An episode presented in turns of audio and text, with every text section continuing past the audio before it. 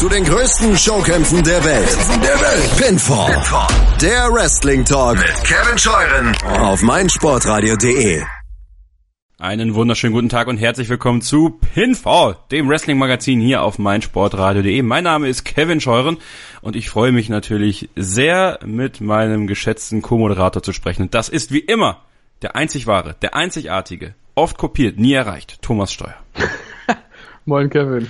Ja, du, kriegst, ja, du kriegst dir deine Ammoderation, wie du sie willst, ja, so wie ja, du es brauchst. So wie ich sie dir vorgeschrieben habe. Richtig, ja. Übrigens vorgeschrieben, ne? Thomas, ich habe da was bekommen, ich habe da was zugeschickt bekommen. Mhm. Und zwar ähm, ist das, glaube ich, ganz spannend auch für euch, ja. Wir haben die zehn Leitlinien des WWE Kreativteams zugeschickt bekommen. Und äh, wollen wir euch ein bisschen auf die Folter spannen. Das ist auf jeden Fall etwas, das ist noch gar nicht öffentlich. Da sind, haben wir sind wir exklusiv heute. Das ist eigentlich ganz geil. Und deswegen äh, müsst ihr dranbleiben bis zum Schluss und äh, dann äh, erzählen wir euch da mehr drüber. Ist auf jeden Fall spannend. Ich bin sehr gespannt, Kevin. Ich auch, das kann ich dir sagen. Sehr gespannt bin ich auch darüber, was du zu Payback zu sagen hast. Natürlich auch, was ihr zu Payback zu sagen habt. Und deswegen würde ich sagen, äh, erzählen wir erstmal den Leuten, wo sie uns überall schreiben können.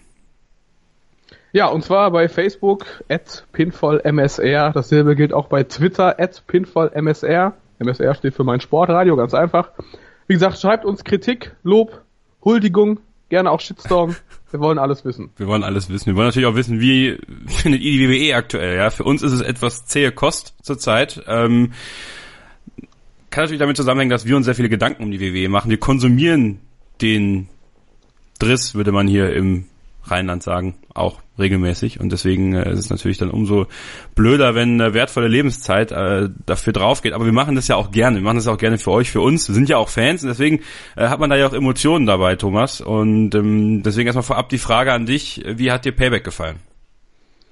Oh, durchwachsen. Also das war, äh, ich, der, Pay der Pay-Per-View hat letzten Endes, glaube ich, dann doch relativ viel Lob bekommen, weil die Matches gar nicht mal so schlecht waren im Endeffekt. Aber ich hatte halt so ein bisschen das Gefühl, dass das meiste, was bei Payback passiert ist, dann doch relativ egal war. So egal, wie wir es letzte Woche ja schon im Podcast irgendwie schon ein bisschen vor, äh, vorab äh, betrachtet haben. Und ähm, ja, es war für mich auch zähe Kost, muss ich sagen. Es war in meinen Augen so ein bisschen eine Raw-Show, die einen anderen Titel hatte. Ja. Es war sogar kürzer als eine Raw-Show wenn man das mal jetzt für die Amerikaner nimmt. Also bei uns ist ja so Netto-Laufzeit ist ja zwei Stunden 15. Ja, das war jetzt zwei Stunden 45 Payback und normalerweise dauert Raw ja in Amerika drei Stunden 15. Das heißt, die Leute hatten eine Raw-Show, die auch noch eine halbe Stunde kürzer war. Ich meine, das ist ja für die dann ganz schön, aber für uns war das irgendwie so, ja, durchwachsen ja, trifft es eigentlich. Ich bin eigentlich ganz froh, dass es mal ein bisschen kürzer war. Also nach gefühlten 78 Stunden WrestleMania am Stück ist auch ganz okay, dass mal ein Pay-Per-View ein bisschen kürzer geht man sich auf die Matches konzentriert, man auch nicht so viel Backstage-Gelaber hat wie bei Raw. Von daher, ich glaube, es war schon noch besser als die üblichen Raw-Shows. Von daher. Ja, also die Ergebnisse habt ihr alle mitbekommen. Ähm, ja, unser Podcast heißt ja heute auch passend Podcast of Horrors. Und deswegen müssen wir natürlich über das sagenwurmende House of Horrors mitsprechen, Thomas. Randy Orton gegen Bray Wyatt. Es startete in einem Haus in Missouri im Dunkeln. Dieses Haus könnt ihr übrigens mittlerweile kaufen für 36.000 Dollar circa. Nachdem es komplett verwüstet wurde. Ich hoffe, ich hoffe, dass da noch die ganze, dass es auch der Kühlschrank noch da ist. Ja, da wollte ich gerade fragen. Kühlschrank, Ohne Kühlschrank kaufe ich nicht. Der ja bekanntermaßen jetzt Number One Contender mit Jinder Mahal auf den WWE-Titel von Randy Orton ist. Der hat ihn ja gepinnt, ja. Und ähm, nee, aber Spaß beiseite. Die fingen an, also das, dieses Haus steht in Missouri, das heißt, die fingen da im Dunkeln an und reisten dann in der Zeit zurück nach San Jose, wo die Sonne schien. Ne, da war es ja hell abends, als der Pay-Per lief. Ähm, pff, ja, wirkte doch ziemlich antiklimatisch irgendwie, ne?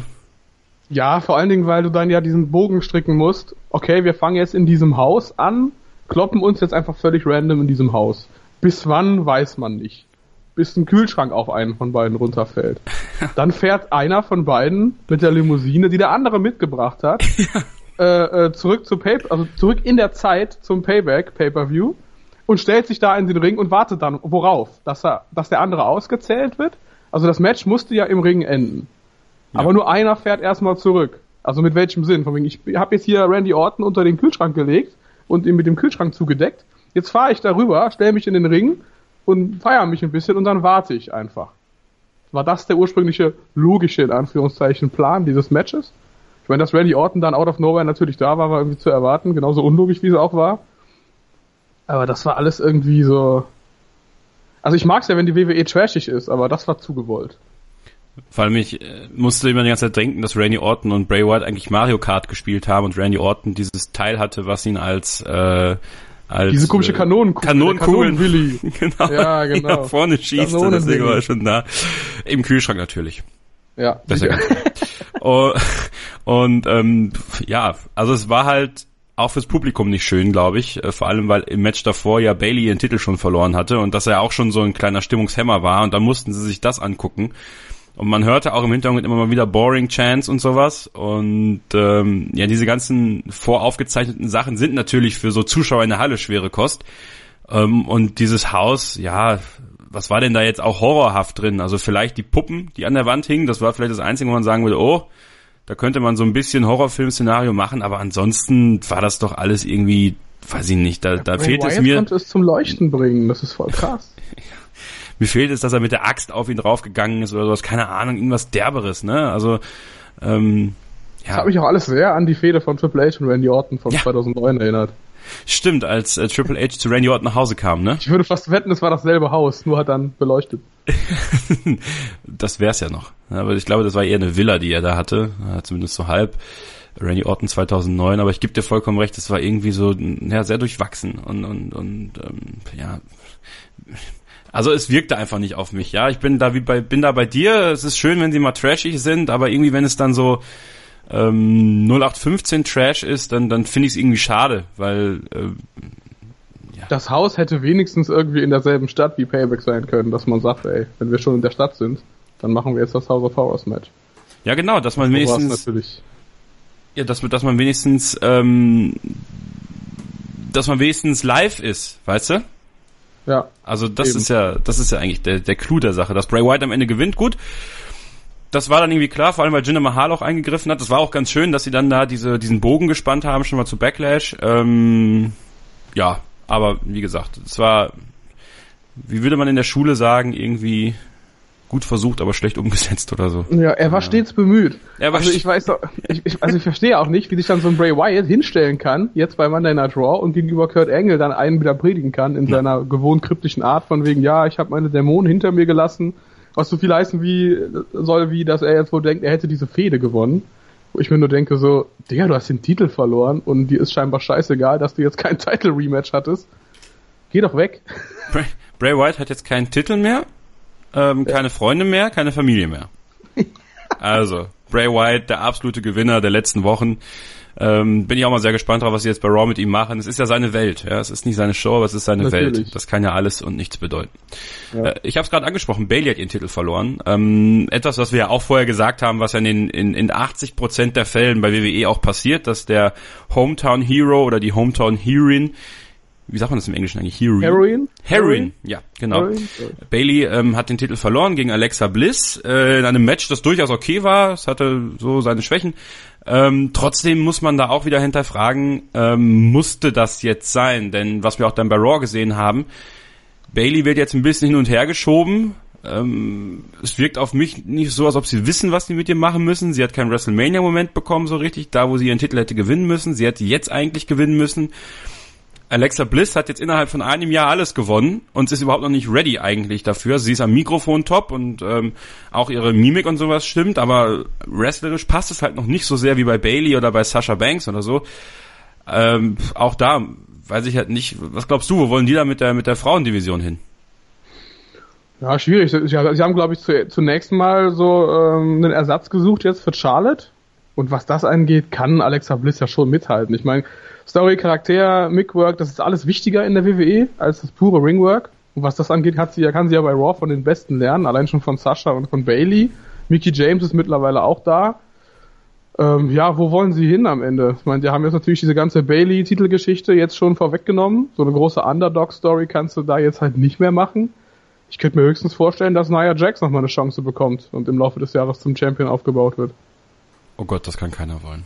Das kann keiner wollen, nee. Das kann Aber keiner ansonsten so als Face-Herausforderer. Wir hatten, wir waren ja auch alle davon ausgegangen, dass Sascha endlich mal irgendwie hinfällt. Brauchst du jetzt auch nicht mehr, wenn du Alexa hast. Ja. Aber was ist denn mit Bailey jetzt?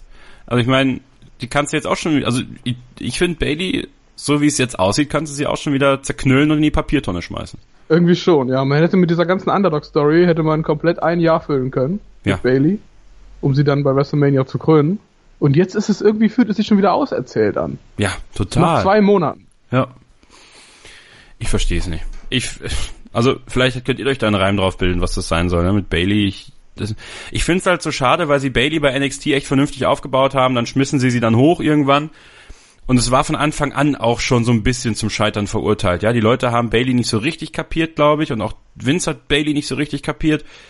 Ähm, klar, sie ist over, was den Entrance angeht, ne?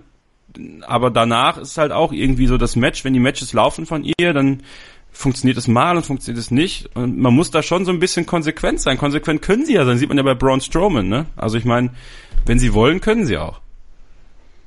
Ja. Also Immerhin haben sie jetzt Braun Strowman mal konsequent aus der Ja. Show rausgehalten nach dem Match am Sonntag. Also bei bei Beide. Beide. Beide. Beide. Ja. Das war auch ganz wichtig nach dem Da Match. muss man unbedingt, genau, auch mal ein bisschen der Übersättigung vorbeugen jetzt. Trotzdem muss man natürlich da wiederum fragen, ähm, Rotator Cuff, also quasi den, wie, wie, wie nennt man das im Deutschen? Ist das das Schulter-Eckgelenk?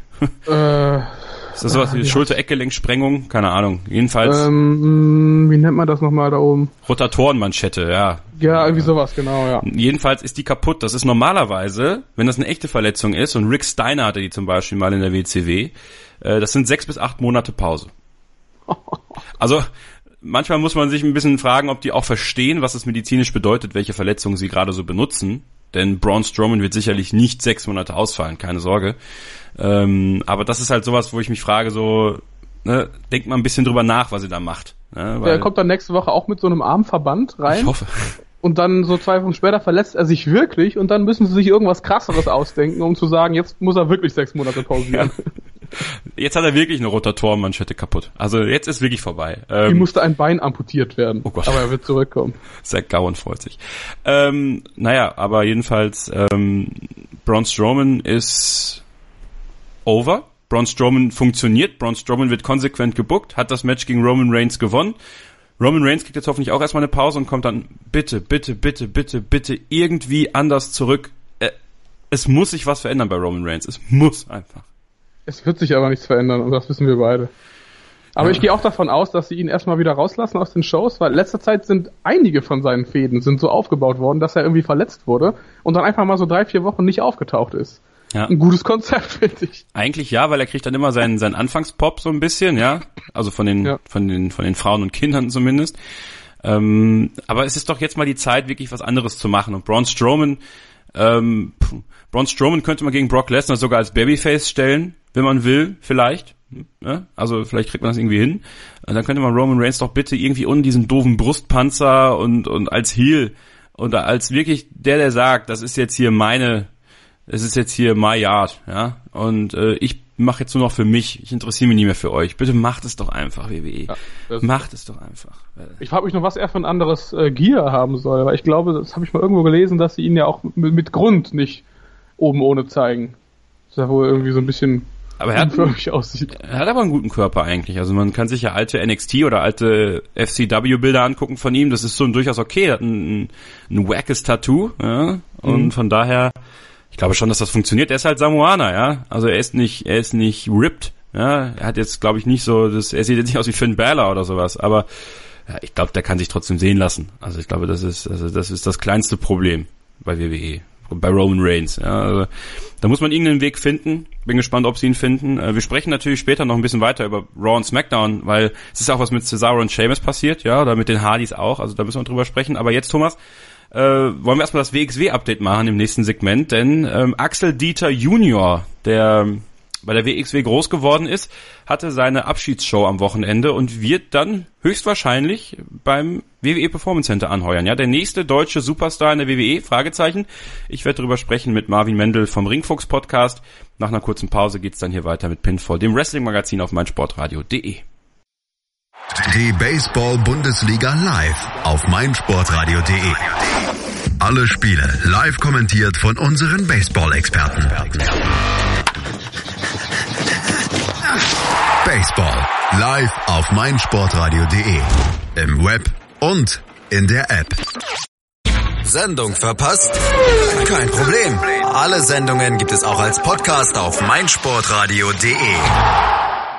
Wrestling in Deutschland, das ist jetzt das Thema hier bei Pinfall, dem Wrestling-Magazin auf meinsportradio.de. Mein Name ist immer noch Kevin Scheuer und ich begrüße jetzt ganz herzlich vom Ringfuchs-Podcast Marvin Wendel. Hallo Marvin.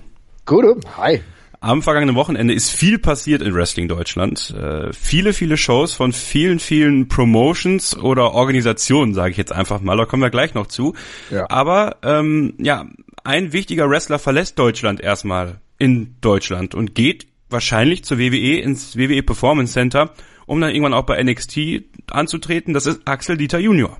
Genau, also bestätigt ist ja genau das noch nicht. Es ist ja, ja nur klar, dass er halt Genau, dass er halt äh, über den großen Teich geht. Ich denke, soweit kann man sich schon aus dem Fenster lehnen. Ja, Axel Dieter Junior, der dann auch jetzt in den letzten Wochen überall nochmal getourt ist, nicht nur mit der WXW, war ja dann auch äh, anderweitig unterwegs, um sich nochmal groß zu verabschieden. Axel Dieter Junior, ähm, ein junger Dachs, um es mal so zu sagen, der aber genau richtig in das Muster, wenn wir jetzt mal sagen, es, er würde zur WWE gehen, stellen wir das mal so hypothetisch, setzen wir das hypothetisch voraus, dann passt er ganz gut ins Bild.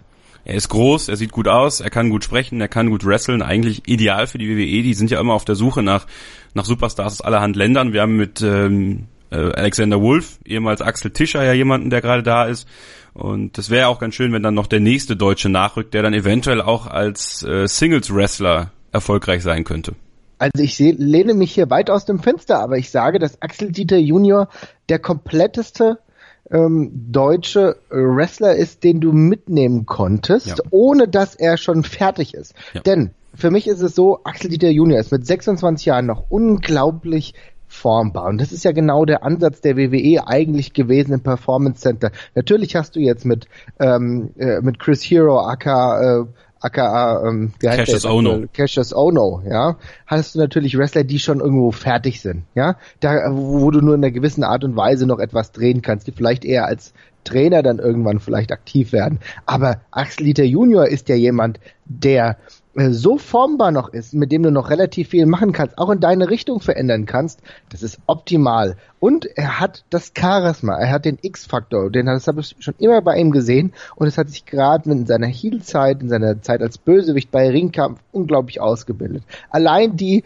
die noch äh, von Rock bekannte hochgezogene Augenbraue, die er ähm, in seinen in seine Mimik mit implementiert hat, aber dem nochmal einen eigenen Flair gegeben hat. Und er hat ja zusätzlich noch ein bisschen Körperbau, Körpermasse dazu gewonnen. Das sind schon Pakete, die einfach funktionieren, um erfolgreich zu sein. Und dann hast du halt den Vorteil, natürlich sieht er aus, äh, sagen wir ehrlich, er sieht aus wie ein Deutscher. Ich glaube, wie Amerikaner sich Deutsche vorstellen. Blond, ja. ne? Und ähm, das sucht die WWE. Müssen wir uns nicht groß äh, Müssen wir uns denke nicht, ich auch. Ja, also denke denk ich auch. Aber er könnte halt auch der normal, der moderne, er könnte ein moderner ähm, Deutscher, sage ich mal, sein, wenn du selbst wenn du auf Klischees rumreiten willst in der WWE. Ja, und ich denke, äh, da hat die WWE sich genau den richtigen ausgesucht. Ja, wir hoffen darauf, dass wir bald eine Bestätigung haben. Ja, vielleicht ist es ja soweit, dass wenn die nächsten äh, Leute, die ins Performance Center einziehen, dass wir da auch ihn sehen. Äh, ich gönn's ihm, ja, Axel Dieter Junior. Ich habe das äh, getwittert, als es bekannt wurde, dass er WXW verlässt, äh, war der Wrestler, der mich als allererster in der WXW begeistert hat. Und da war er noch ziemlich unbeliebt eigentlich. Äh, da hat er sich noch Haarspray oder hat er noch dem, dem Publikum Haarspray gegeben, äh, mehr mhm. oder weniger. Und äh, fand ihn aber immer toll, ja. Und ich glaube, dass der das Zeug hat, nochmal was richtig Großes da zu machen. An dieser Stelle natürlich Axel dir viel Erfolg. Aber jetzt, Marvin, müssen wir über die Veranstaltung vom Wochenende sprechen. Und da warst du ja bei einer Veranstaltung, die sehr, sagen wir mal, interessant war. Catch mhm. und Kultur. Erzähl doch ja. mal. Ja, also wir haben ja mit, mehr, mit dem Ringfuchs haben wir gleich mehrere Veranstaltungen abgedeckt. Also ein Teil von uns war auch bei der WXW-Veranstaltung in Frankfurt, wo ich auch, ich komme ja selbst aus Frankfurt, aber ich selbst war dann in Marburg bei der, genau wie du gesagt hast, Catch- und Kulturveranstaltung. Und ich schließe mich deinen Worten absolut an. Es war eine interessante Sache. Denn ähm, das Grundkonzept von Catch und Kultur war, ein Wrestling-Festival zu bieten. Ne? Über mehrere Stunden sollte das gehen. Und ähm, ich will versuchen, in chronologischer Form hier vorzugehen. Das erste, was ich gesehen habe, 14 Uhr, war der Kids Catch. Dann mag sich einer fragen, was ist das denn? Im Endeffekt waren das ganz normale Wrestler, die normal angetreten sind, aber die Fans, die jungen Fans insbesondere, hatten die Möglichkeit mit, äh, mit Karten, wie, wie man sie aus dem Fußball kennt, gelben und roten Karten, äh, entweder Wrestler zu verwahren oder bei roter Karte, wenn es mehr rote Karte gab, das Match abzubrechen. Dann daneben gab es noch die weiße Karte, die äh, eine ja eine Bekundung darstellen sollte, dass einem das gezeigte im Ring gut gefällt. Das hat dann darin resultiert, dass der vorletzte Kampf, wenn ich mich richtig erinnere, genau, der vorletzte Kampf durch zu viele rote Karten, weil zu viele äh, unfaire Aktionen abgepfiffen wurde, ja, und, und dem Face-Team zugesprochen wurde. Ja, das war ganz nett. Also ich, ich muss ganz ehrlich sagen, sowas finde ich eine richtig geile Idee. Und ja. da muss man äh, bei aller Kritik, die jetzt gleich auch noch kommt, muss man mal sagen, dass sowas erstmal umzusetzen, das ist jetzt nichts komplett Neues, das gab es in Hannover schon, aber das mal weiter herauszutragen, ist eine richtig geile Idee. Und die Kinder, die da waren, das ist ein, der nächste Problempunkt. Leider waren da nur so circa 40 Leute da. Das war eine richtig schöne Idee. Die Kinder, die da waren, die haben, die hat es gefreut. Ich habe selber einen riesen Spaß damit gehabt. Ich habe nämlich auch mit den gelben und roten Karten mitgemacht, ja. Und als dann wirklich, als äh, als wirklich äh, das ähm, zweite Match dementsprechend dann beendet wurde, ja, weil die äh, Bösewichte zu viele böse Aktionen gemacht haben, fand ich das eine lustige Aktion, weil du dann eine richtig gute Interaktion hergestellt hast, ne? Gut, das war halt äh, das. Auch ich will jetzt nicht zu, wir haben ja nur ein begrenztes Zeitfenster, wir werden jetzt nicht auf jedes Match eingehen. Ähm, ja, und dann danach folgte die EWP-Veranstaltung. EWP ist ja eine Veranstalt äh, ist ja eine Promotion, die eben meistens in Hannover äh, ihr ihre Heimat hat, um es mal so zu sagen, und die war jetzt in Marburg. Das hängt damit zusammen, dass Ecki Eckstein, also der äh, Veranstalter der EWP, auch äh, Ingo geholfen hat, um es mal so zu sagen. Ingo Vollenberg, der Promoter des ganzen Abends. Und das war auch total solide Veranstaltung. Und da ist der nächste Vorteil. Denn, was ich mal sagen muss, ähm, es wird unglaublich viel, wer sich ein bisschen im Netz irgendwie auskennt, beziehungsweise wer jetzt ein bisschen durchschaut, der wird unglaublich viel Häme lesen bezüglich dieser Veranstaltung, unglaublich viel Negatives lesen, dass das nicht geklappt hat, das war peinlich und das war auch schlimm und so weiter und so fort. Aber was ich mal zugute halten muss, dass immer wieder und über die ganzen Jahre die GSW oder vielleicht auch im speziellen Ingo, wo, wobei man ich, wobei ich schon sei, gerne sagen würde, dass die gesamte Weg, äh, GSW ist, äh, immer geschafft hat, Wrestler irgendwo an den, ans Land an, ja, wie soll ich sagen, an den Mann zu bringen oder an Land zu ziehen, die ich vorher nicht kannte oder die andere Leute vorher auch nicht kannten. So, ich gehe relativ selten nach Hannover, habe die EWP bisher erst einmal äh, gesehen und da waren dann einige Leute, die ich mir angeschaut habe, wo ich gesagt habe, ach krass, cool, schön, dass die mal da waren, war eine gute Sache. Ein Wrestler zum Beispiel hieß Valverde, den werde ich auf jeden Fall genauer ähm, genauer beobachten. Markus Antonius kannte ich schon, aber ich habe wieder mal gesehen, das ist ein guter Typ. Also nur mal als Beispiel, ne? ich will nur sagen, es werden immer wieder interessante Charaktere äh, herangeführt und so dann auch bei dem, ja, wie soll ich sagen, vorläufigen Highlight des Abends, was natürlich gleichzeitig auch die meisten Fragen aufgeworfen hat, und zwar dem Courage Theaterstück. So, dann stellt man sich die Frage, warum brauche ich als Wrestling-Fan oder als, als jemand, der dann Wrestling sieht, noch ein Theaterstück? Ist das eine nicht irgendwie das andere? Ja, und das ist genau die, diese, dieser Zwiespalt, der sich wahrscheinlich über diesen Abend gelegt hat. Dummerweise war die Organisation halt schwierig, denn viele Wrestler wussten gar nicht, was sie überhaupt machen sollen. Bei diesem, bei diesem Event ist halt einiges nicht so optimal gelaufen. Äh, die, von, vom Wrestling her war das vollkommen in Ordnung. Ich habe wieder Leute gesehen, die ich zuvor noch nicht gesehen habe. Äh, Chris Jokic zum Beispiel, der war mir davor nicht bekannt, hat einen, gut, einen guten Abend gehabt, ja, hat mich begeistert, ja, um es mal so zu sagen. Senza Volto, von dem habe ich sehr, sehr viel gehört. War froh, ihn mal live zu sehen.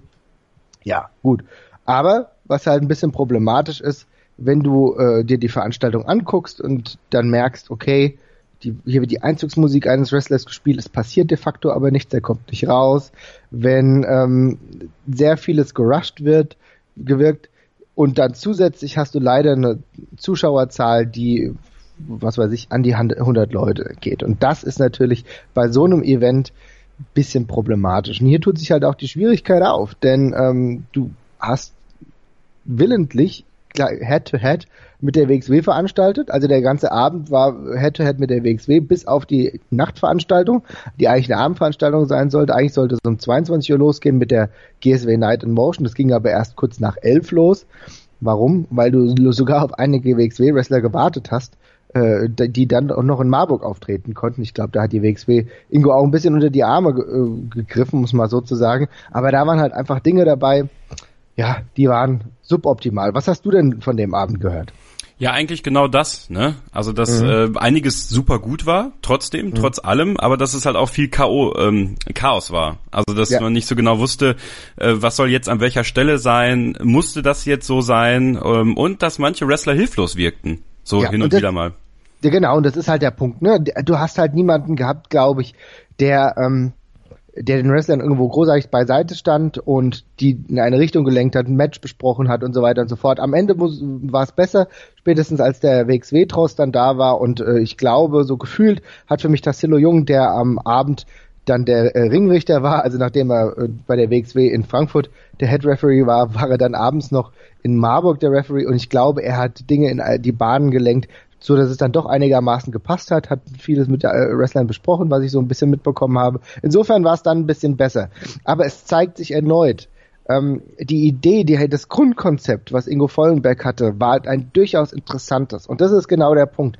Wir haben hier jemanden, der kreativ ist, der sich vieles ausdenkt. Aber wie das immer bei der GSW war, äh, damals noch äh, mit der Hilfe von zum Beispiel, du magst ihn noch kennen, äh, Soulfly, Alexander Erben ja. und anderen Leuten, einem, einem großen Stamm an anderen Leuten, die den, die die Veranstaltung wie International Impact dann zu einem Erfolg gemacht haben, weil du sowohl das kreative Element mit Ingo Vollenbeck hattest, aber auch die finanziellen ähm, Köpfe, die mit Erben, mit anderen Leuten Steve the Chief darf man hier nicht vergessen, die das Event dann dementsprechend schlüssig gemacht haben. Jetzt war Ingo Vollenberg allein, hat ein riesiges Event zu bewältigen gehabt, hat an vielen Stellschrauben nicht entscheidend gedreht und somit ist es zu einer solchen Veranstaltung geworden, die weit unter den Erwartungen einfach zurückgeblieben ist, aber wahrscheinlich auch persönlich seinen Erwartungen.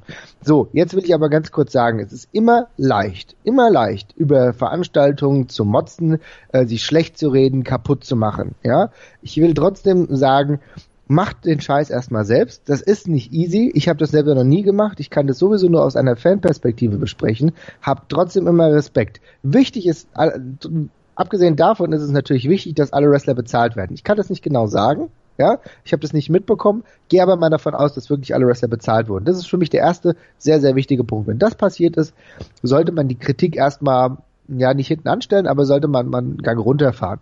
Weil das, was momentan passiert, ich will jetzt nicht sagen, dass es Rufmord ist, aber es geht schon echt sehr, sehr weit, ja. Und man sollte sich auch mal persönlich hinterfragen, denn äh, wenn du da angekommen bist, dann hast du gesehen, dass es ehrlich gesagt eine Familienveranstaltung ist. Ja. Was heißt Familienveranstaltung? Das heißt auf der einen Seite, dass ähm, das eine Veranstaltung für Familien ist. Aber es war auch das andere herum. Es war eine Veranstaltung von einer Familie, von Ingo Vollenbergs Familie. Das war der komplette Familie, die du da gesehen hast. Gut, jetzt Vater habe ich nicht gesehen, ich kenne die natürlich auch nicht alle, aber man bekommt viel zwischen den Zeilen mit, dass da war die Schwester ist mit rumgelaufen, die Mutti hat viel mitgeholfen, Freunde haben viel mitgeholfen. Also sehr, ein sehr, sehr großer Stamm von Leuten, die halt im Grunde auch absolut nicht bezahlt werden und das nur machen, damit die Veranstaltung hier irgendwie läuft. Und ich dem, denke, dem sollte man ein gewisses Maß an Respekt einfach entgegenbringen. Ganz egal, ob man das Grund, Ergebnis dann gut fand oder nicht. Und da muss man trotzdem ein bisschen sagen, wir sind immer schnell da drauf, äh, immer schnell drauf zu hauen. Das kennen wir auch alle vom Fußball. Da wird die Bild verteilt, massig Noten 6 und so weiter und so fort, wenn irgendwas im Fußball nicht läuft. Und Wrestling-Fans sind auch nicht gerade zimperlich. Wir müssen einfach mal ein bisschen runterfahren und uns überlegen, okay, wie können wir das neutral bewerten und auch gleichzeitig sagen, okay, die Leute, die vielleicht aber auch diese Kritik haben, sollten Sie sie auch direkt an Ingo anbringen, der, der dann vielleicht damit weiterarbeiten kann. Denn er hat gute Ideen. Mit dem Kids Catch war eine herausragende Idee. Ich habe wieder viele neue Wrestler gesehen. Und ganz ehrlich, äh, auch Leute, die ihn im Nachhinein kritisiert haben, die haben äh, einen Spot bekommen, der, den die bei anderen Promotions nicht haben. Ich will nur mal sagen, äh, der, der ganze Aufbau von Dirty Dragan, um Young Money Chong und so weiter und so fort, die äh, bei dem Courage Event äh, äh, ein Match hatten und danach aber eher eine Promo gehalten haben. Da haben beide Charaktere, gerade Dirty Dragon, der Dirty Dragons Charakter hat sich da nochmal ganz krass elevated. Der ist, ist in eine absolute Heel-Rolle geschlüpft, hat dann eine Kon Konversation mit ähm, zwei, mit drei Ladies gehabt, unter anderem äh, Jamie Hayden und so weiter und so fort, was sich dann weitergebildet hat in den mit, mit dem Main Event in des, des Nacht-Events, muss man so zu sagen, wo dann Emil Sitochi noch dazu kam. Also zweimal gewrestelt, aber auch dementsprechend guten Spot gehabt. Das ist auch nicht alltäglich, ja. Also, ich will nur mal sagen, man muss da immer so ein bisschen die Kirche im Dorf lassen. Es hat leider vieles nicht geklappt. Von der Karte her war ja zum Beispiel Light in Motion richtig toll, ne? wenn du siehst, Jan Simmons gegen Michael Kovac. Aber so ein Match wird einfach so rausgehauen, weißt ja. du? Ohne Aufbau. Das ist ja, das kann ja ein herausragendes, äh, herausragender Main Event sein, weil du zwei Catcher hast, äh, Jörn Simmons, der aktu aktuell total on top ist und Michael Kovac, der über viele Jahre eigentlich ein Mainstay bei der GSW war und auch im europäischen Wrestling so vielen Leuten den Weg geebnet hat. Aber sowas muss man dann halt auch dementsprechend verkaufen, aufbauen und nicht einfach so raushauen. Das war deren erstes Aufeinandertreffen. Das ist halt dann so ein bisschen ärgerlich, wo es halt an vielen gefehlt hat. Dann halt noch an der Promotion, damit mehr Leute reinkommen. Ich meine, mit 100 Leuten weiß ich nicht, wie du dir das finanzieren kannst. Da habe ich keine Ahnung von. Es waren so viele gute Ansätze, aber es ärgert, mich ärgert es, und ich, mich stimmt es in einer gewissen Weise einfach traurig, dass dann die Umsetzung nicht so optimal war, wie sie hätte sein können. Vielleicht lernt man daraus. Ja, es ist ja, es ist ja auch ähm, nicht so oft vorgekommen, dass dieser Event so gestaltet worden ist. Ich glaube sogar das erste Mal. Von das war das allererste Mal, ist richtig. Ja. Und es ist natürlich immer ein Versuch. Es Eben. ist immer ein Versuch. Man muss versuchen. Versuch.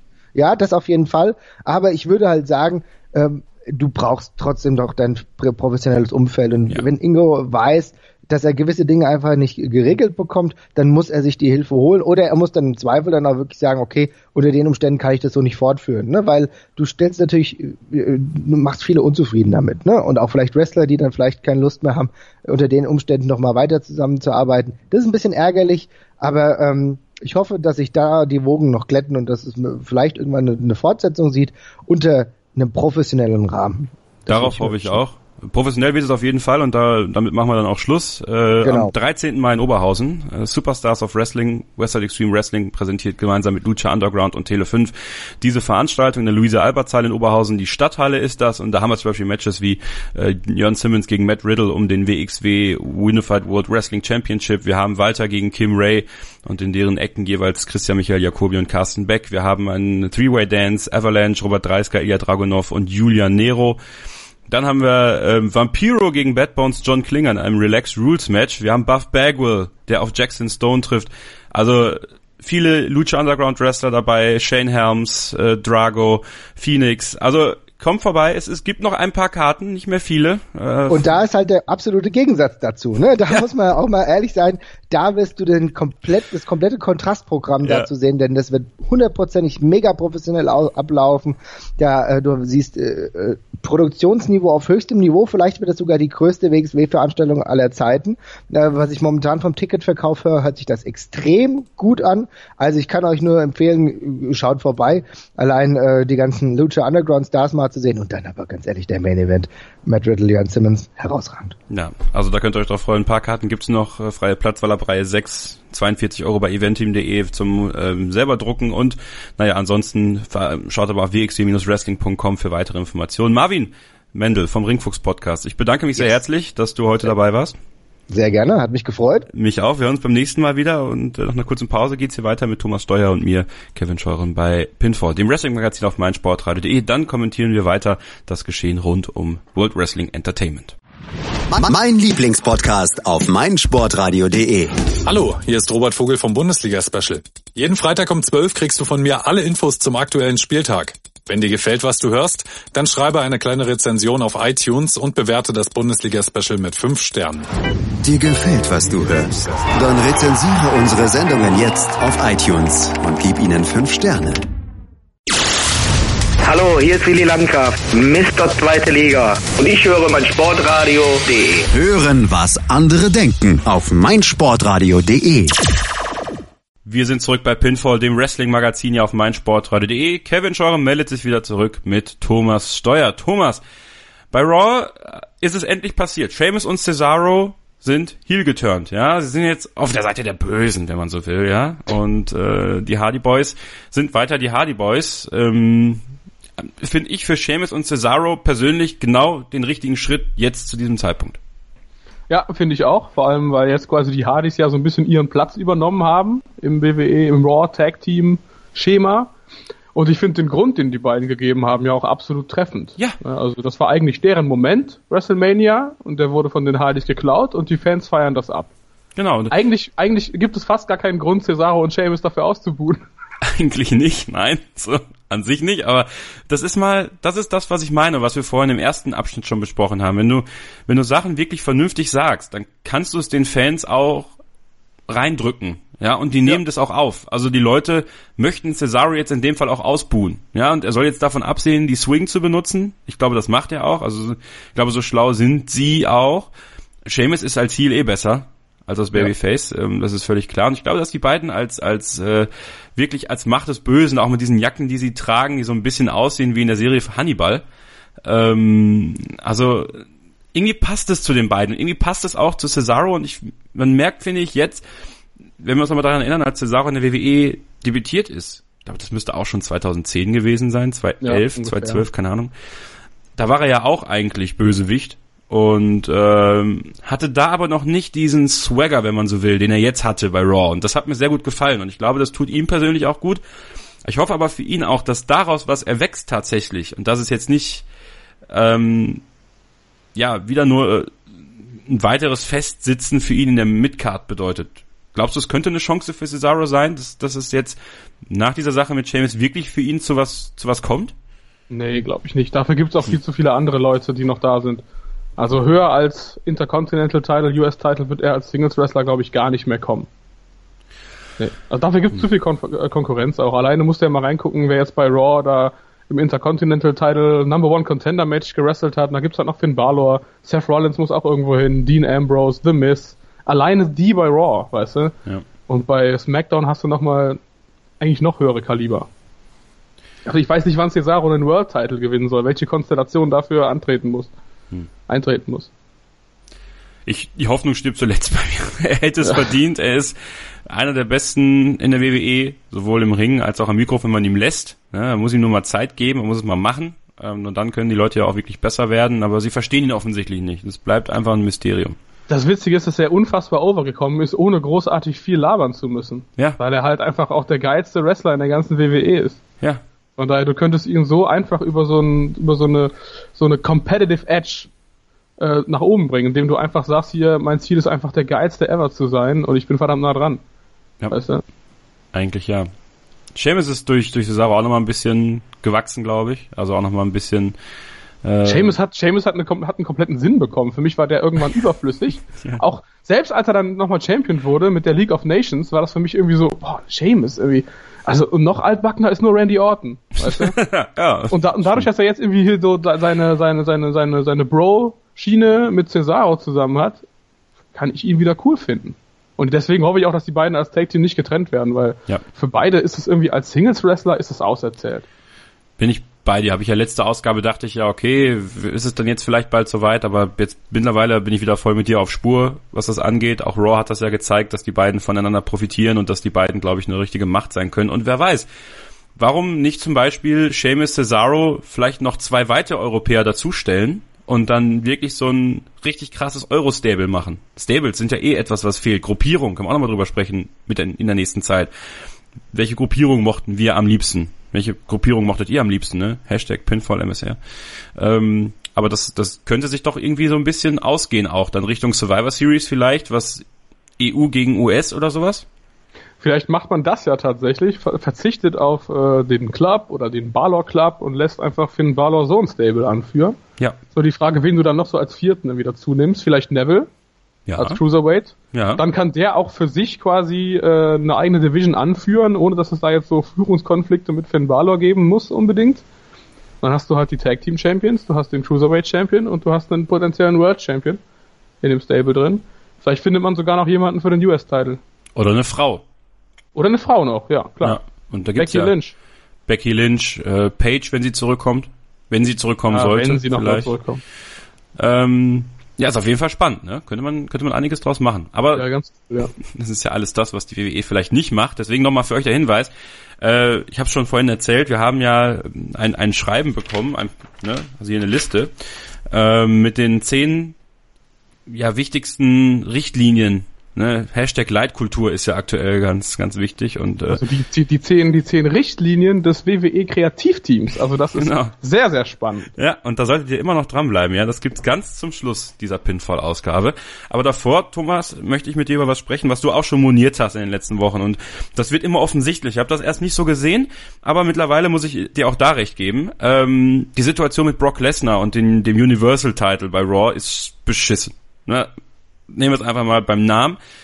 Das funktioniert so nicht. Ja, bei Raw war es dann halt wirklich so, dass sie jetzt irgendwie krampfhaft und eigentlich war der Plan vor Raw war der Plan, dass dieses äh, Match zwischen Rollins, äh, Ambrose und Miz für den Number One Contender Spot für den Universal Title ist. Nun ist das Problem, dass Brock Lesnar in nächster Zeit noch nicht kommt. Ja, er wird wohl höchstens und spätestens und frühestens bei Great Balls of Fire im Juli kommen. Was man sich bei diesem Namen gedacht hat. Ja. Ähm, deswegen hat man sich kurzerhand dazu entschieden, das jetzt so aufzubauen, dass Dean Ambrose das jetzt so macht, dass der Intercontinental Title der größte Titel ist.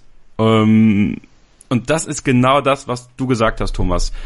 Dieser größte Titel in dem jeweiligen Roster wird total entwertet dadurch, dass Brock Lesnar nicht da ist. Und jetzt hängen sie alle in der Luft, wenn The Miz jetzt nun mal IC Number One Contender ist, was ja auch vollkommen okay ist, denn ähm, da passt er hin, das ist seine Rolle. Und was machen wir jetzt mit Bella? Was machen wir jetzt mit Rollins? Was machen wir jetzt mit Joe? Und die hängen alle in der Luft, weil Brock Lesnar den Titel blockiert. Es wäre halt so einfach, da muss ich auch mal, ohne mich jetzt irgendwie da groß selbst loben zu wollen, aber das ist etwas, da habe ich irgendwie, glaube ich, vor sieben oder acht Jahren schon mal bei cagematch.de eine Kolumne drüber geschrieben. Erzähl. irgendwie, dass es einfach so einfach wäre, diesen Intercontinental Title und diesen US Title dauerhaft aufzuwerten, auch für solche Phasen, wo er dann ja quasi im Mittelpunkt stehen muss. Nur jetzt wirkt es aufgesetzt, weil jetzt ist es quasi so, ja, wir müssen das jetzt irgendwie hinkriegen, dass um irgendeinen Titel gekämpft wird, deswegen sind alle potenziellen World Title Kandidaten jetzt geil auf den Intercontinental Championship. So ein bisschen so ähnlich wie bei SmackDown mit AJ und, und Kevin Owens und so weiter und so fort. Dass man einfach mal ko- kontinuierlich sagt, der Intercontinental Champion hat ein Anrecht auf, auf ein Num- Number One Contendership für den World Title oder Universal Title dann von mir aus. Dass das einfach permanent so ist.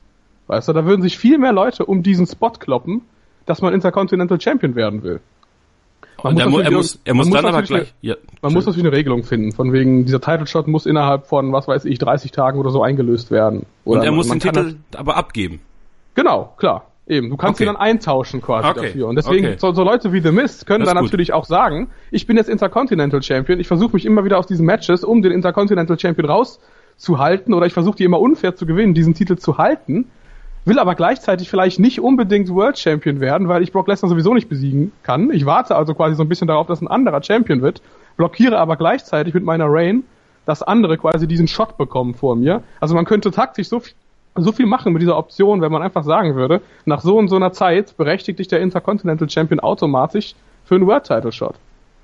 Das ist gut. Das ist ja auch Ja. genau das, was es sein soll. Das soll ja der, das soll ja der, die, die, die Treppe hin zum größten Titel sein, eigentlich, ja. Eben, und das, du könntest damit so einfach sagen, dass diese ganzen Rematches, dass du für jedem World Title Match immer so ein blödes Rematch haben wirst. Dass du einfach sagen könntest, wir sparen uns den Quatsch jetzt, das ist nämlich langweilig. Also wir machen das quasi nur, wenn wir wirklich einen Titel schnell zurückwechseln lassen wollen, wie jetzt bei Owens und Jericho. Sondern irgendwie, wenn du jetzt verloren hast, wenn du dann deinen Titel verloren hast, ist es gar nicht so schlimm, weil du könntest einfach Intercontinental Champion werden, vielleicht gegen Leute, die nicht so gut sind wie du. Und dann würdest du über kurz oder lang automatisch dein Titelmatch wieder kriegen. Weißt du? Also, dass es einfach mehrere Wege zu diesem Title-Match gibt, die auch ständig offen sind. Nicht nur einmal im Jahr Money in the Bank oder sowas.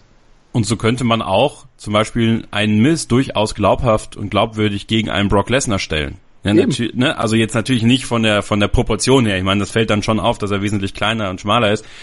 Aber ähm, so rein vom Standing her, was du gerade gesagt hast. Man müsste sich halt überlegen, was man macht, wenn der Intercontinental Champion dann verliert. Aber weiterhin Intercontinental Champion bleibt. Da muss er sich eben überlegen, muss er jetzt, klar, du musst innerhalb von 30 Tagen den Titel natürlich verteidigen. Und wenn du diese Titelverteidigung vielleicht siegreich schaffst, könnte man dann ja sagen, per Pin oder per Submission, nicht per DQ oder so ein Quatsch, dann kriegst du nochmal einen Shot. Ist klar, dafür muss man natürlich ein Regelwerk aufstellen, aber ich finde, das ist, äh, das wäre ähnlich gut wie so eine Art Ranking-System in der WWE. Einfach, dass es für die Leute viel durchsichtiger wird. Warum ist jetzt der und der in dem Spot? Und ich glaube, so kriegst du auch Neulinge eher dafür ein bisschen begeistert. Weil das dann vielleicht so ein bisschen zumindest noch aussehen lässt, als ob es ein sportlicher Wettbewerb wäre. Weißt du, was das Problem ist bei der Theorie? Ja, Siege und Niederlagen zählen bei WWE nichts. so ist es. Außer natürlich, wenn Goldust und R-Truth nachfragen bei Kurt Angle. Außer sie passen, äh, passen ins Story-Geschehen rein. Die passen den Writern gerade in den Kram. Das Dann ist halt- Siege und Niederlagen gut. Genau. Oder wenn es irgendeine Streak ist bei Pay-Per-Views oder so. Also wenn sie sechs Matches bei Pay-Per-Views nicht verloren haben oder so. Keine Ahnung. Irgend so ein, irgend so ein Quatsch. Ja. Und das kann es halt nicht sein. Du brauchst halt, du brauchst Sieg und Niederlagen. Weil nur so kannst du ja wirklich glaubhaft und glaubwürdig ähm, Herausforderer aufstellen für diese Titel und, und eine, eine, eine Hierarchie ähm, irgendwie einleiten, auch in deinem, in deinem, in deinem Roster. Und das fehlt mir bei WWE total. Ne? Das, das spricht, also natürlich, du sprichst mir total aus der Seele und diese Theorie von dir und wie man das machen muss, das ist sehr ersichtlich und sehr, also wenn die das hören, müssten die eigentlich sagen, das ist es. Ja, aber sie machen es einfach nicht. Tja. Ja, vor allen Dingen, sie, nehmen, sie berauben sich damit ja auch der Chance, dann, wenn quasi so ein bisschen auf die Publikumsreaktion zu hören. Weißt du, du holst Goldberg zurück, du weißt gar nicht, was passiert mit Goldberg. Goldberg wird mega abgefeiert. Gewinnt quasi einmal. Dann ist Goldberg noch im Royal Rumble, eliminiert ein paar Leute, wird irgendwann auch selber eliminiert. Ist kein richtiger Sieg. Aber es ist quasi der zweite Auftritt, in dem er irgendwie erfolgreich war. Und zack, bumm, bekommt er ein Title-Match. Das würde so halt nicht mehr funktionieren dann. Ja, ist ja an sich nicht schlecht. Es Es, es sei denn, es sei denn, du machst es in dem Ranking-System dann eben so, dass, da, angenommen, wir haben eine Top 10 Heavyweight. Und jemand steht irgendwie auf Nummer 2, direkt nach dem Number One Contender. Und wenn diese Nummer 2 dann besiegt wird, klar, durch Pin oder Submission, nicht durch irgendeinen so DQ-Blödsinn, dann rückt der andere, der neu ist, quasi auf dessen Position und schiebt alle so ein Stück nach unten. Dann könntest du es natürlich auch so hindeichseln. hm. ja, Ja. ja, Boah, da könnte ich mir echt in, Ra in Rage reden. Das wäre so gut, wenn das einfach so käme.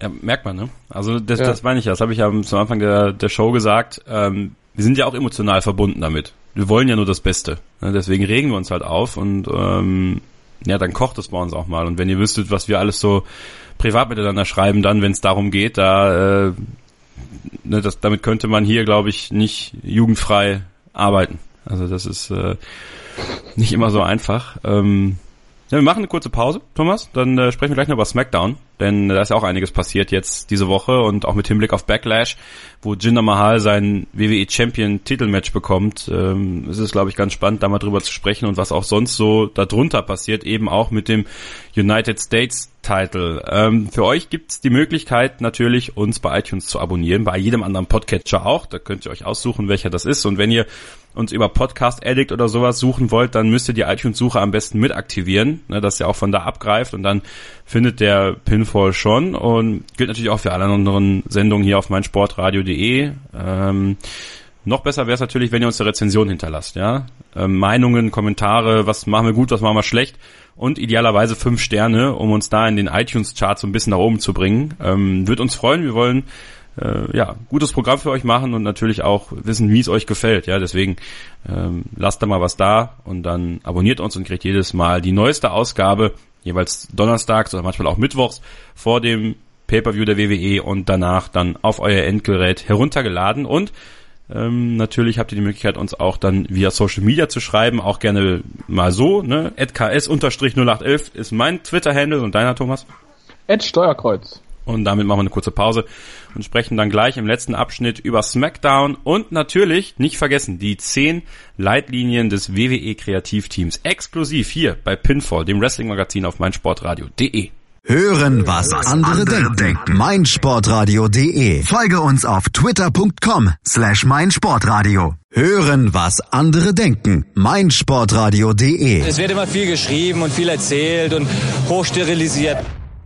Ein letztes Mal begrüßen wir euch hier herzlich zu Pinfall, dem Wrestling-Magazin auf meinsportradio.de. Kurz nach WWE Payback, das ist wiederum äh, fast kurz vor WWE Backlash. Die nächste Großveranstaltung nach vom 21. auf den 22. Mai in Chicago, Illinois. Und äh, Kevin Scheuren und Thomas Steuer sprechen jetzt ein bisschen über SmackDown. Da ist ja auch einiges passiert. Ähm, auch was bei Payback passiert ist, denn das hat Auswirkungen auf SmackDown. Ganz besonders natürlich Thomas Chris Jericho, der jetzt ein SmackDown-Superstar ist, aber auch erstmal nicht mehr dabei sein wird. Ja, das war natürlich äh, abzusehen. Zumal man jetzt aber auch gerüchtet, dass er wohl dieses Jahr noch wiederkommen wird. Ich war jetzt eigentlich fast davon ausgegangen, dass er wie noch ein bisschen länger pausiert. Aber sein, das dort neue Album von Fozzy ist, glaube ich, fertig. Sein Buch ist auch fertig, hat er vor kurzem bei Instagram gezeigt. Das heißt, er wird wohl auf Tour gehen und danach sofort wieder an den Start gehen bei WWE. Das gefällt mir. Ja, bis Herbst circa geht die Tour von Fozzy erstmal in den Staaten und ähm, denke mal, dann wird er rund zur Survivor Series sicherlich wieder auftauchen. War gut gemacht, muss ich ganz ehrlich sagen. Man hat natürlich da zwei Fliegen mit einer Klappe geschlagen. Man konnte Jericho durch seinen Sieg und seinen, seinen Titelgewinn gegen Kevin Owens bei Payback irgendwie zu SmackDown rüberbekommen. Gleichzeitig konnte man dann bei SmackDown auch den Titel wieder zurück switchen, ohne dass es groß Probleme gegeben hat, denn Kevin Owens hat ihn ja quasi ähm, ja komplett zerlegt.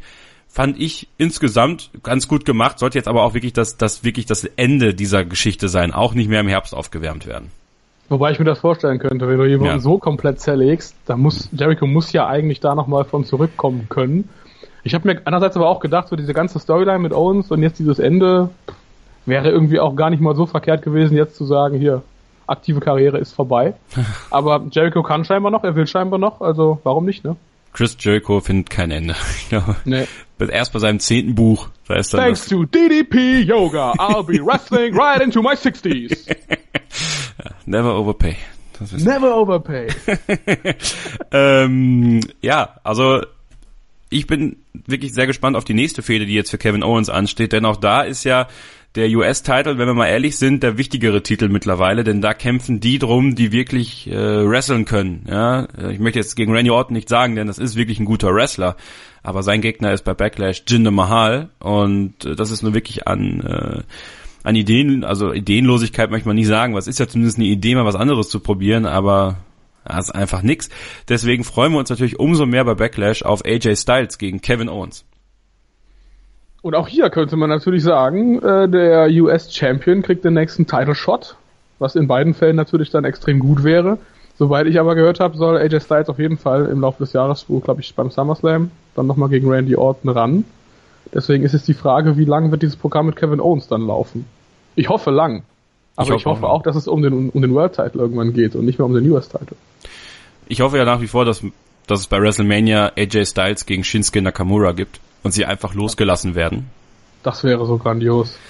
Aber auch da wissen wir, da spielt die WWE sicherlich nicht mit. Ähm, aber trotzdem, wir werden, glaube ich, zwischen Kevin Owens und AJ Styles erstmal tolle Matches haben, tolle Promos, denn auch bei Talking Smack auf dem WWE Network konnte man dann sehen, einmal mehr, ähm, dass AJ Styles absolut in sich angekommen ist und äh, die beiden gegeneinander, ich glaube, da können wir uns auf richtig tolle Sachen im Ring auch gefasst machen, sowohl am Mikrofon als auch im, im Wrestling-Match. Ähm, aber auch da natürlich die Frage an dich, ähm, wer kann denn da die Fehde gewinnen? Also ich meine, klar, wenn du jetzt sagst, beim SummerSlam soll es Orton gegen Styles geben, würde man ja dann meinen, Owens gewinnt die Fehde? Vorerst? Mm, eher das Gegenteil. Also eher AJ wird die Fehde gewinnen und dann halt sofort in das World Title Programm vorrücken. Aber, also aber er wird den Titel dann wahrscheinlich nicht gewinnen am Ende. Okay. Er wird ihn vielleicht zwischenzeitlich mal halten und ihn dann wieder abgeben. Aber ja, ich kann mir gut vorstellen, dass Owens jetzt so ein bisschen die Rolle einnimmt, die Cena damals bei Raw hatte und da er auch so super lange den US-Title getragen hat und quasi alle Contender mal durchgearbeitet hat. Im Juli gibt es ja zwei Pay-Per-Views, ne? Das ist einmal Great Balls of Fire für Raw und Money in the Bank für SmackDown. Mhm. AJ Styles als Money in the Bank Gewinner? Finde ich fast unnötig, weil den mhm. kannst du auch viel einfacher in so einen World Title reinbucken. Der braucht jetzt kein Money in the Bank Match mehr. Auf der anderen Seite haben auch in der Vergangenheit schon Leute wie Randy Orton oder eben John Cena dieses, dieses Money in the Bank Match gewonnen. Kann natürlich sein, fände ich persönlich aber doch ein bisschen sehr ideenlos. Okay. Shinsuke Nakamura ist das nächste große Stichwort bei SmackDown aktuell. Äh, das man, wäre doch jemand für Money in the Bank. Das wäre tatsächlich jemand für Money in the Bank und dann soll das bitte bei WrestleMania gegen AJ Styles einlösen. Ähm, Shinsuke Nakamura, mit dem wirbt man für Backlash, ja. Also wirklich cooles Werbevideo für Backlash, ähm, auch in diesem Jahr wieder, nachdem wir ja damals schon große Stücke auf das Backlash-Werbevideo gehalten haben. At Backlash. WrestleMania 21. I'll take back what's mine. ähm, der muss gegen Dorf Segler ran. Eigentlich ein gutes erstes Match für ihn, denn Segler gewinnt nie was, ähm, wird aber wahrscheinlich gut für ihn fliegen. Ja, so ist es ja, denke ich, geplant. Und dann muss man bei Shinsuke schon relativ schnell Richtung Titelmatch gehen oder glaubst du, da kann man ruhig den, den komplett langsamen Aufbau nehmen? Ja, was heißt komplett langsamer Aufbau? Ich schätze, der wird danach auch nochmal mit Sami Zayn zusammenarbeiten. Dass da auf jeden Fall nochmal ein Programm gibt. Ist ja die Frage, ob er dann den Sprung macht über US Title Picture oder ob er sofort schon ein World Title Match kriegt, vielleicht gegen Brock Lesnar, dass er dann sehr knapp verliert, womit aber quasi gezeigt wird, äh, der kann auf jeden Fall mithalten, der wird irgendwann Champion werden bisher finde ich es eigentlich ganz gut, dass sie ihn jetzt noch so ein bisschen aufgespart haben. was Matches angeht. Also dass er jetzt wirklich bei Backlash debütieren kann, dass man auch damit wirbt, dass er bei Backlash jetzt erst debütiert. Also so ein etwas lang langsamerer Bild kann auf jeden Fall äh, nicht schaden, vor allen Dingen, weil du einfach so viele Leute bei SmackDown noch hast, die irgendwie auch so ein bisschen Dips haben auf Title-Matches. Auch Jinder Mahal? Ah, Jinder Mahal wird so schnell nicht verschwinden, glaube ich. Also wie gesagt, ich bin mir auch nicht sicher, ob der nicht, nicht vielleicht doch Champion wird bei Backlash. Könnte ich mir alles vorstellen. Äh, mittlerweile glaube ich Wenn auch nur vorübergehend. Ja, vielleicht einen Monat. Und dann gibt's ein Gimmick-Match und dann ist der Titel wieder zurück. Punjabi Prison. Also, zum Beispiel. Ähm, Das hatte ich völlig verdreckt. Also wenn wir, wenn wir mal ehrlich sind, wenn wir jetzt was SmackDown diese Woche auch beobachten, er hat Sami Zayn besiegt. Sami Zayn tut mir wieder mal sehr leid, denn er muss wieder, äh, ja, wie nennt man das? Aber denn? Sami Zayn wird, wird von sowas auch zurückkommen. Also Sami Zayn kann mittlerweile in der WWE auch verlieren, ohne groß viel Schaden zu nehmen. Klar, aber trotzdem ist es halt blöd. Also es ist halt immer er, weißt du? Also, Gut, Dolph Ziggler ist verhindert gerade. ja. stimmt, aber er ist auch kein Babyface. Ja, ähm, ja trotzdem, Jinder Mahal, es gibt eigentlich, finde ich, wie man das jetzt mal so betrachtet, äh, fast keinen anderen Ausweg, als ihm den Titel zu geben. Das wäre nur konsequent. Ich meine, klar, du könntest natürlich auch sagen, das war jetzt nur einen Monat lang, um ein bisschen für indische, den indischen Markt halt so ein bisschen zu werben und zu zeigen, hier, wir haben hier jemanden. Und dann könnte Jinder Mahal ja auch zum Beispiel US Champion werden irgendwann. Passt natürlich jetzt auch nicht, weil Kevin Owens auch äh, ein Bösewicht ist. Ähm, aber ich fände es auch fast konsequent jetzt zu sagen, wir geben dem den Titel. Einfach auch, weil es, es ist halt schon sehr kontrovers und du hast dann definitiv auch jemanden, der absolut ausgebuht wird. Einfach weil er richtig scheiße ist. So wie es damals bei JBL auch der Fall gewesen ist. Ah, trotzdem muss man dann immer wieder sehen, ne? WWE-Titel gehalten von damals äh, Eddie Guerrero, von großen Namen, von The Rock und dann Jinder Mahal. Also ja, gut. es ist halt nicht der Universal Title, ne? Es ist halt immer noch so, Nee, das ist immer noch so ein bisschen das, was über dem Ganzen steht für mich. Für dich vielleicht, aber für WWE steht, glaube ich, der Titel von Raw über allem. Und deswegen hält ihn Brock Lesnar und ist nicht da. Das stimmt und der ist rot. Ja, mir bleibt da manchmal so ein bisschen noch fehlen da ein bisschen die Worte. Ja, gleichzeitig natürlich auch zum Beispiel für für für sowas, was die Midcard angeht, auch bei SmackDown. Warum nicht jetzt jemanden wie Aiden English einfach mal aufbauen, ja? Auch wenn er jetzt äh, dieses Sänger-Gimmick hat, was ich persönlich ganz cool finde, aber was damit machen? Ne? Fokussiert euch nicht immer nur auf auf diese drei, vier ganz oben, sondern versucht zumindest den Rest so ein bisschen aufzubauen. Das könnte man bei SmackDown, finde ich, super machen, weil diese Midcard das auch hergibt. Auf jeden Fall, ja. Klar, du hast natürlich bei SmackDown auch das Problem, dass du dann letzten Endes auch wieder nur so einen Midcard-Champion hast. Und für so Leute, die dann irgendwie dann doch wieder so ein bisschen da drunter stehen, hast du halt dann gar nichts mehr. Bei Raw ist es ja immerhin äh, Cruiserweight Division, wobei das könntest du bei SmackDown ja nicht machen ohne Performer. Also ein bisschen, gerade fehlt mir so ein bisschen so ein Television-Title wie aus der WCW. Ja, Ähm, aber auf der anderen Seite hast du dann auch wieder so einen Titel, der nach ein, zwei Fäden wieder durch die Gegend getragen wird. Dann gibt's wieder keine Ideen dafür. Also eigentlich müsste man mit den Leuten, die man da hat, auch mal so drei, vier Parallel-Storylines hinkriegen bei SmackDown, die alle richtig geil sind, auch wenn es mal nicht um den Titel geht. Zum Beispiel Tag Team Titel kam ja dieses Woche, diese Woche gar nicht vor bei SmackDown. Ja, Also klar. Auch ein Armutszeugnis. Die Fashion Police, äh, Breezango, finde ich ganz geil eigentlich, auch dieses Segment, was sie gemacht Ja. haben, so im äh, cool. Law and Order Style. Ähm, das war ganz cool. Ja, ich, auch da bin ich eigentlich mittlerweile der Meinung, dass sie denen den Titel geben müssten. Ja. Einfach nur, So. weil es dann irgendwie kohärent ist. Ja, da sind wir gespannt drauf. Werden wir natürlich beobachten und dann in der Pinfall-Ausgabe vor Backlash dann am 18. Mai hier für euch besprechen, wie es bis dahin Was? aussieht. Mir gerade noch eingefallen ist, was hältst du denn eigentlich so für den Sommer äh, von Nakamura gegen Rusev? Viel. Rusev kommt ja wieder, ist mir gerade mal eingefallen. Money in the Bank, ne? Ja. Also da will er eine Sache. Wäre geil. Also, Japan gegen USA, bla bla bla. Wobei, Quatsch, gegen USA, gegen Russland. Russland. Ähm, ja, bin ich sofort. Wo darf ich unterschreiben? Ja, Wo darf ich unterschreiben? finde ich auch spannend. Einfach machen lassen. Hard-Hitting, Action im WWE-Ring. Das wollen wir sehen. Ja? Und nicht so eine weichgespülte Grütze wie manchmal. Ja? Aber bevor wir gleich zu den zehn Leitlinien bekommen, die wir geschickt bekommen haben, vom WWE Kreativteam, natürlich noch unser Tippspiel, was wir auflösen müssen von Payback. Thomas gewinnt mit 6 zu 5 dieses äh, Payback-Tippspiel und deswegen steht es aktuell 25 zu 24 für mich. Es bleibt also das ist ja spannender als die WWE. eng und spannend hier im Pinfall-Tippspiel. Wir müssen immer noch überlegen, was wir machen müssen ja, am Ende des Jahres. Der Verlierer muss ja muss ja irgendwas erledigen. Vielleicht habt ihr Tipps äh, und habt ihr Vorschläge, was das sein soll. Deswegen immer her damit. Hashtag PinfallMSR. Folgt uns bei Twitter unter @pinfallmsr, bei Facebook ebenso. Und äh, lasst es uns wissen, ja auch gerne in die Kommentare hier auf meinsportradio.de unter diesen Podcast. Und ähm, Thomas, ich würde einfach sagen, ähm, ich lasse dich mal diese zehn Punkte vorlesen und danach verabschieden wir uns einfach und lassen euch das so als Food for Thought äh, mit in die Woche. Ja, oder? Was hältst du davon? Machen wir so. Deswegen ist mein Name Kevin Scheurer und ich bedanke mich fürs Zuhören. Wir hören uns dann am 18. Mai hier wieder zur nächsten Ausgabe Pinfall for Backlash. Und jetzt für euch äh, die zehn Leitlinien des WWE Kreativteams, das wir exklusiv hier bei Pinfall, dem Wrestling Magazin auf mein Sportradio für euch haben. Erstens, wir sind Roman. Zweitens, wir sehen Siege und Niederlagen als Werte, wenn sie der Story dienen. Drittens, wir sehen Titel als etwas an, auf das jeder Einzelne stolz sein kann, wenn es ein World Title ist. Bei Raw. Viertens, wir sind Erben der Attitude-Ära mit all ihren Höhen. Tiefen hatte sie nicht. Fünftens, in unserem Programm ist der Roster-Split Kit, nicht Keil des WWE Universe. Dafür stehen die Superstars mit ihrem unermüdlichen Einsatz. Sechstens, wir haben in unserem Programm eine Zivilkultur bei der Regelung von Konflikten. Auge um Auge, Zahn um Zahn.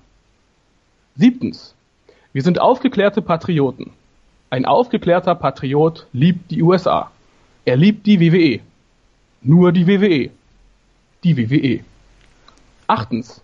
Wir sind Teil des Wrestlings, wollen es aber nicht sein.